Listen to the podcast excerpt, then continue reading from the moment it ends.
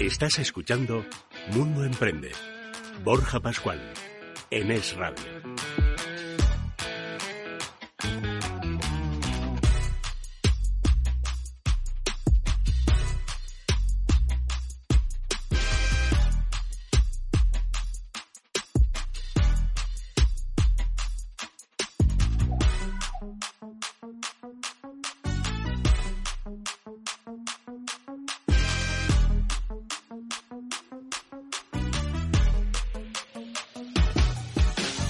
Estamos asistiendo a una época donde el emprender se considera una actividad mm, eh, cuasi mística en la que las instituciones intentan convencernos de que todo el mundo debe ser emprendedor.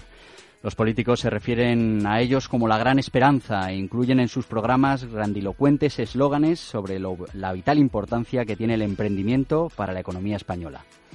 Desarrollar ideas de negocio, hacerse autónomo o crear startups está de moda, qué duda cabe.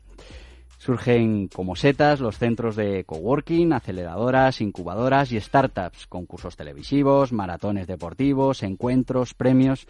De un tiempo a esta parte estamos viviendo un auténtico boom mediático que tiene al emprendedor como protagonista.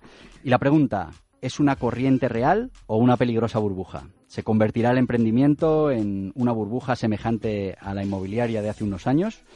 Pues este es el asunto que sometemos a debate y reflexión esta mañana repite con nosotros Javier Galúe, consultor en comunicación, reputación corporativa y liderazgo e integrante del comité de expertos de Mundo Emprende, que, Hola, buenos que días. siempre se me olvida comentarlo.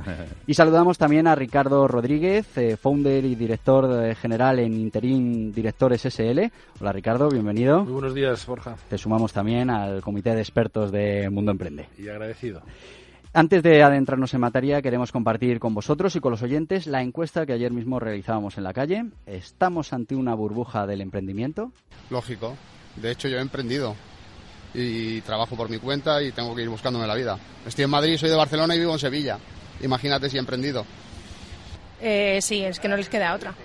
No les queda, no les queda más. Es que vamos a ver, es que si no tienen trabajo, si no haces tu negocio, te quedas en tu casa.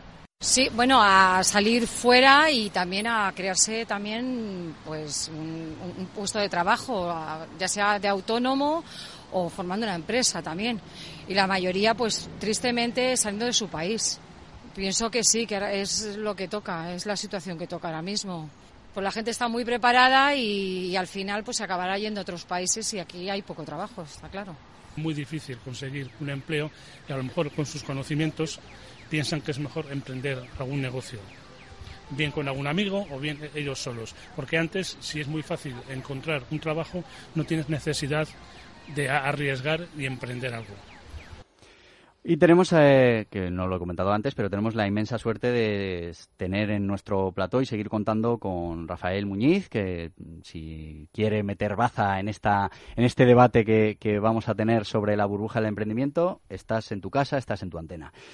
Eh, decíamos, el emprendimiento, mm, la alta tasa de emprendimiento es el resultado de una excesiva creación de expectativas. Se ha apostado por la cantidad en el número de emprendedores, dejando un poco de lado la calidad y las herramientas necesarias para el emprendimiento. ¿Qué, qué opináis? Vamos a ver, si me permites, yo, yo creo que no. Mira, es verdad que ah, tú has, has, has tratado esto como si fuera una burbuja, entendido por burbuja, porque el crecimiento en función o en, o en porcentaje es muchísimo más elevado que si lo comparamos con años anteriores. Pero Borja, no hay talento si no hay emprendimiento. Yo recuerdo cuando acabé de estudiar en los años 90, finales, principios de los 90, la ilusión de mi padre era que yo me fuera a trabajar a una empresa en la que me pagaran un buen sueldo y yo fuera un asalariado. La verdad es que la capacidad de, de exhibir talento en una vorágine de una multinacional está muy limitada y se han muerto grandes eh, eh, creadores, grandes paridores de ideas eh, por, por un sueldo, simplemente. Para mí, el hecho de que eh, la gente esté arriesgando en estos momentos y que estemos eh, creciendo a unas tasas muy superiores al resto de Europa en el tema de emprendedores, a pesar de los errores, únicamente es fruto de eso, de que estamos empezando y en otros países hace ya bastantes años que lo han arrancado. Pero hablamos de emprendedores, eh, bueno, de, de, de, de cuna de, emprendedores que realmente tenían vocación de emprendimiento, pero también hablamos ahora mismo de emprendedores obligados por las circunstancias y, lanzados al emprendimiento mm, por campañas muy potentes eh, que bueno, que está claro que van a ayudar a la sociedad a salir hacia adelante, porque si, si lanzamos 100 personas a emprender y lo consiguen 20, pues, pues oye, 20 generadores de riqueza, pero en mi opinión, Mm, no podemos olvidar a los 80 eh, que hemos dejado emprendiendo sin las herramientas necesarias y, y ahora qué.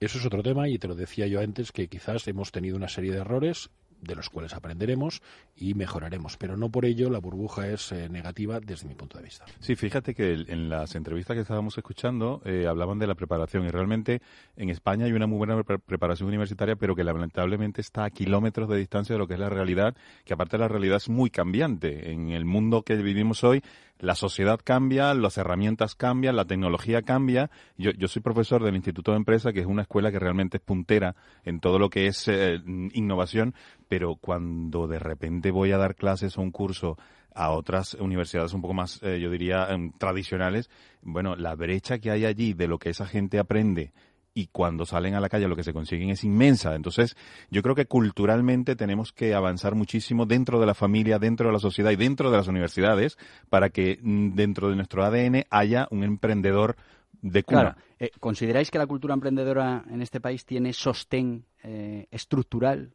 y, formativo que, lo respalde? No, es una auténtica aventura. Eh, hoy a pesar de que hay un gran número de jóvenes que y no tan jóvenes, ¿eh? gente eh, que sobrepasa los 40 que deciden emprender, es una auténtica aventura, eh, aventura en la selva. Eh, para muchos de ellos no se les ha formado, no se les ha enseñado, no hay estructuras, dijéramos, financieras, pero de cercanía, no tanto los fondos de capital riesgo, no se les ha enseñado a comunicar el proyecto, no se les ha enseñado a cómo deben vender y qué deben vender. Por lo tanto, sigo pensando que es eso, un, riesgo. Eh, Ricardo, en esta línea lo que tú estás diciendo, yo primero haría una distinción. Y es que, lógicamente, hay dos tipos de grupos de emprendedores. Los que, que tú lo has comentado, Borja, los que se ven obligados por las circunstancias a tener que emprender y los que realmente sienten en su ADN que quieren ser emprendedores. Yo para mí incluso Amancio Ortega tuvo durante 10 años unas tiendas de en Zara en a Coruña, o sea que por lo tanto era eh, para mí es un modelo también de emprendedor. Pero después hay mucha gente que se ve obligado con 40, con 50 años porque si no no encuentra un puesto de trabajo. ¿A quién le corresponde enseñar a estos señores? Porque tú estabas hablando del Instituto de Empresa y seguro que ahí le enseñas, pero no todos esos emprendedores que necesitan se pueden permitir el lujo de ir al Instituto de Empresa. Por lo tanto, hay organismos oficiales y municipales que efectivamente hay cursos, hay charlas, pero claro, es que yo me gustaría que para hablar de emprendimiento tendrías que haber sido primero emprendedor o empresario. Perdón, y los políticos que van a legislar emprendimiento Por supuesto. tendrían que Yo haber... he leído el historial de algunos de estos diputados últimamente que están saliendo en los medios de comunicación social, establecieron una empresa y cerraron y se metió a la política porque no tiene otra cosa mejor que hacer.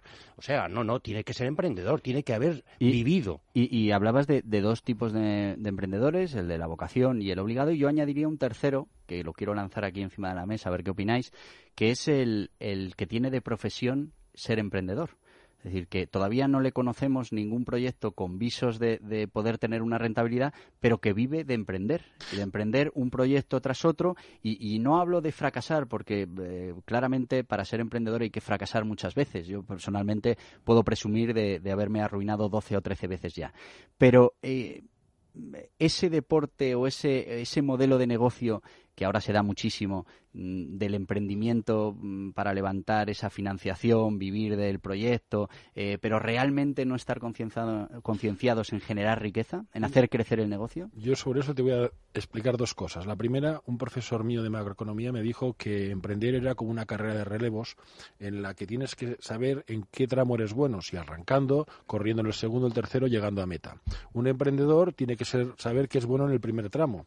Si yo soy bueno en el primer tramo y emprendo 15 veces y las 15 veces consigo pasar el relevo al segundo para que él haga empresa, triunfe y dé puestos de trabajo, soy un gran emprendedor. Punto número uno. No se pasa el relevo. Y punto número Ahí dos, se termina. Y punto número dos es que eh, la gente asociamos emprender siempre a tener ideas. Yo recuerdo cuando en la carrera me decían que para ser empresario tenías que tener o ser hijo de empresario y heredar o tener una idea de la cual luego vas a desarrollarla. Y yo no tenía ni padre empresario ni tenía ideas no tenía nada. Y me di cuenta que hay otras maneras de emprender. Claro. Y emprendí, emprendí a través de la franquicia. Es decir, otro tiene el modelo de negocio, me lo facilita a mí y yo lo que hago es gestionar. Soy tan emprendedor como el que ha tenido la idea. Y generé un pequeño eh, eh, imperio a base de ser franquiciado de... Perdona, pero, pero además, eh, por encima de lo que es un emprendedor que solo tiene una idea y solo lanza proyectos. al final, el que realmente gestiona un negocio y lo hace crecer, lo que está haciendo es generar, riqueza para, como decía al principio, para él, por supuesto, pero también para el resto de la sociedad. Eh, por eso os lanzaba este tipo de emprendedor que yo eh, últimamente lo veo mucho, eh, que vive de, esa sensación que tenemos todos o de esa burbuja del emprendimiento, pero realmente no llegan a producir nunca nada bueno, que respondan el resto. Yo creo que sí. Producen algo que luego hay un segundo que lo recoge. no, no, si, eh, se recoge estoy totalmente de acuerdo. Si se recoge estoy totalmente de acuerdo. Y además eh, estoy muy de acuerdo contigo en lo de que hay gente especialista en lanzar y gente especialista en gestionar. Y bueno, el que lo tiene todo, pues, pues fenomenal. pero, pero, es raro. Amancio Ortega, ese lo tiene todo, ¿no? Claro, pero, es raro, es raro. Lo normal es eh, ser mejor en unas cosas que en otras. Pero parece como que da mucho miedo al emprendedor esa fase en la que ya tiene que gestionar y tiene que hacer crecer el negocio, ¿no? Eh, falta esa adrenalina de comenzar. Adrenalina o pasión. O sea, es que podríamos decir de que el emprendedor es sinónimo a tener pasión, independientemente de cómo queramos emprender. Pero si no tiene pasión, apague, vámonos. O sea, así de claro. Es que, el, y, te puedo decir, con 45 años, 55 años, la gente puede llegar a ser pasión. Tú sabes algo que yo he visto que, fallamos en España, eh, parece mentira, es los idiomas. A la hora de tu emprender ya no hay frontera. y yo he visto eh, congresos y reuniones donde ves los españoles en un rincón y todos los demás, y yo digo, ¿qué es esto? ¿Qué está pasando aquí? Yo creo que es otra de las cosas que tenemos que autoevaluarnos de inmediato, porque va a ser una limitación constante en todo nuestro proceso de emprendimiento. Oye, ¿y, pensáis que todo el mundo puede ser emprendedor o, hay que empezar a decirle a la gente que, necesita ciertas cualidades eh, o cierta formación que tiene que adquirir antes de, ponerse en marcha? No todo el mundo puede ser emprendedor, igual que yo no puedo correr los 100 metros en menos de 10 segundos y no pasa nada, ¿eh? ¿Ah, tú no? Eh, no, yo, no soy de eso. Todavía. y no pasa absolutamente nada. Yo creo que hay em, que tener una serie de características innatas, no tanto en cuanto a las ideas, sino como decía Rafael, en cómo, en cómo transmitirlas. Y ese primer arranque, esa capacidad de emocionar a un equipo en el que va a trabajar 16 horas y van a cobrar como si trabajaran dos. Eh, esa capacidad de eh, convencer a un inversor de que tienes eh, un producto, un servicio, algo que la sociedad está demandando. No que tú vas a convencer a la sociedad que lo demande, sino que ella misma lo está demandando. Esa capacidad de saber, eso es innato. Lo tienen algunos y otros no.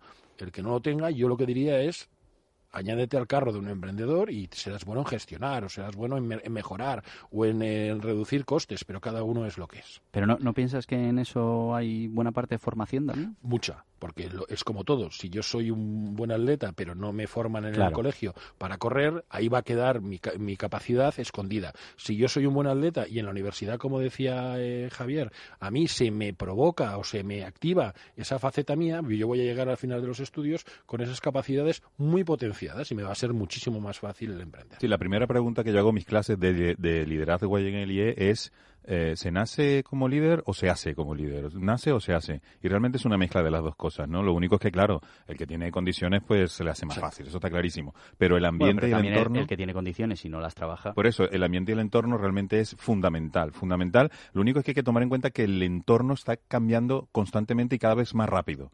Entonces tienes que ser bueno no solamente en aprender qué pasa, sino aprender cómo cambia para adaptarte de inmediato ya no es el más grande el que triunfa, sino el que mejor se adapta, tal cual. Pero eso la, naturaleza ya nos lo demostró. Sí, la capacidad para, para adaptarse. Borja, ahondando, ahondando un poco a lo que tú decías, es que yo creo que hay mucha gente que desconoce totalmente que puede llegar a tener talento a la hora de emprendimiento. Hay que sabérselo crear y eso, quieras o no, tiene una necesidad pues, que gracias a la crisis hemos descubierto gente muy valiosa, pero es que se ha visto obligado a hacerlo porque es que si no, no se hubiera lanzado. Sí, ahora el, verdadero líder no es el que lidera, sino el que crea más líderes. Eso, a, eso vamos. Uy, ese, concepto como me gusta. Y ese error de algunos eh, estudiantes eh, que creen que el talento está en el conocimiento. Y yo digo, mira, hacía una clase, un máster de franquicias, y recuerdo que me decían que por qué les explicaba tantas cosas, que por qué hacía un striptease tan fuerte.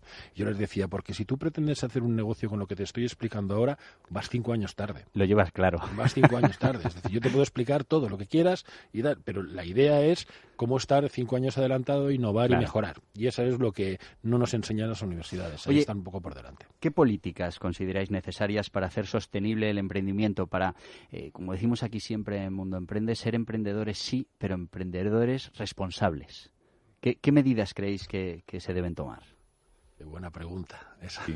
bueno, la formación formación. Yo esa la compro desde el principio. formación. Digamos formación, pero no para enseñar a través de libros. Y he venido, digamos, con un libro. No, no, no. Los libros ayudan. Culturalmente hablando, tenemos que hacer una transformación en la sociedad. Cuando seamos capaces de convencer desde los políticos a la sociedad en general de que efectivamente es lo que nos va a hacer salir de ese 17% de paro que tenemos. Sí, o sea, es, que se tiene que hacer consiguiendo de que tengamos em-, emprendedores para después que sean a su vez empresarios y que cuando un señor emprende que no se le vea y se le estigmatice en el sentido de que se le vea como algo negativo, cuando eh, la sociedad empiece a crear riqueza, automáticamente empezaremos empezaremos a ver la cosa de una forma distinta. sociológicamente eso funciona generalmente con, con el ejemplo, con líderes que la gente quiera seguir.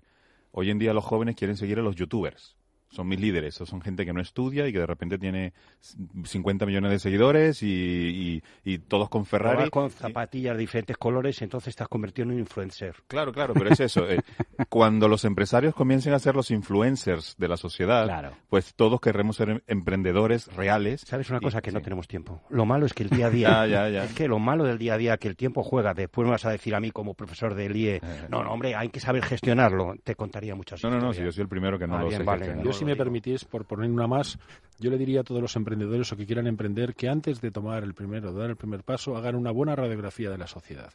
Hoy en día, gracias a las redes sociales, gracias a la tecnología, seríamos capaces de todos de poder analizar eh, eh, cuáles son las necesidades, adelantarnos incluso a las necesidades, qué es lo que va a venir. No hace falta ser, evidentemente tú, Rafael, que con tu experiencia lo harás infinitamente mejor, pero sobre todo podemos, eh, los humanos normales podemos adelantarnos. Y siempre generar proyectos de emprendimiento que tengan que ver con necesidades. Eso garantiza como mínimo el 30 al 40% del, del proyecto. Luego está otro 30 al 40 que lo hagas bien y luego un 10 o un 15% de suerte que yo sigo creyendo en la suerte. Y saber venderlo. Bueno, pues eh, yo, yo, creo que hemos dado eh, algunas ideas importantes para despejar esta duda que teníamos si la burbuja del, del, emprendimiento realmente es una burbuja o bueno, es algo que beneficia eh, conseguir eh, sacar ese talento que mucha gente lleva dentro y hasta que no se ve obligado a ponerlo en marcha eh, no, lo, no somos capaces de verlo. Pues hasta aquí hemos llegado por esta semana. Gracias eh, Ricardo, gracias Javier, gracias Rafael. Recordamos que Javier Galú es consultor en comunicación, reputación en reputación corporativa y liderazgo. Ricardo Rodríguez, eh, founder y director general de Interim Directores. Y Rafael, que es el autor del libro que hemos incluido en nuestra biblioteca, Marketing del siglo XXI. La próxima semana someteremos a debate o reflexión autónomos, cotización por beneficios, ventajas e inconvenientes. Seguro que tienen una opinión, envíenos una nota de voz a nuestro WhatsApp y la escucharemos eh, la próxima semana. Dani, recuérdanos eh, cómo tienen que participar. Sí, podéis hacerlo por WhatsApp, como has dicho, al 694-420-878. Lo repito, 694-420-878 podéis enviarnos un email a info.mundoemprende.com o a nuestras redes sociales habituales. Podéis encontrarnos en Facebook y LinkedIn como Mundo Emprende y en Twitter como Mundo Emprende 1. Pues hasta la semana que viene. Recuerda cada domingo de 7 a 8 de la mañana aquí en el radio Mundo Emprende y todos los días en mundoemprende.com, el portal online para emprendedores, pymes y autónomos. Disfrutad de este domingo. Estás escuchando Mundo Emprende. Borja Pascual.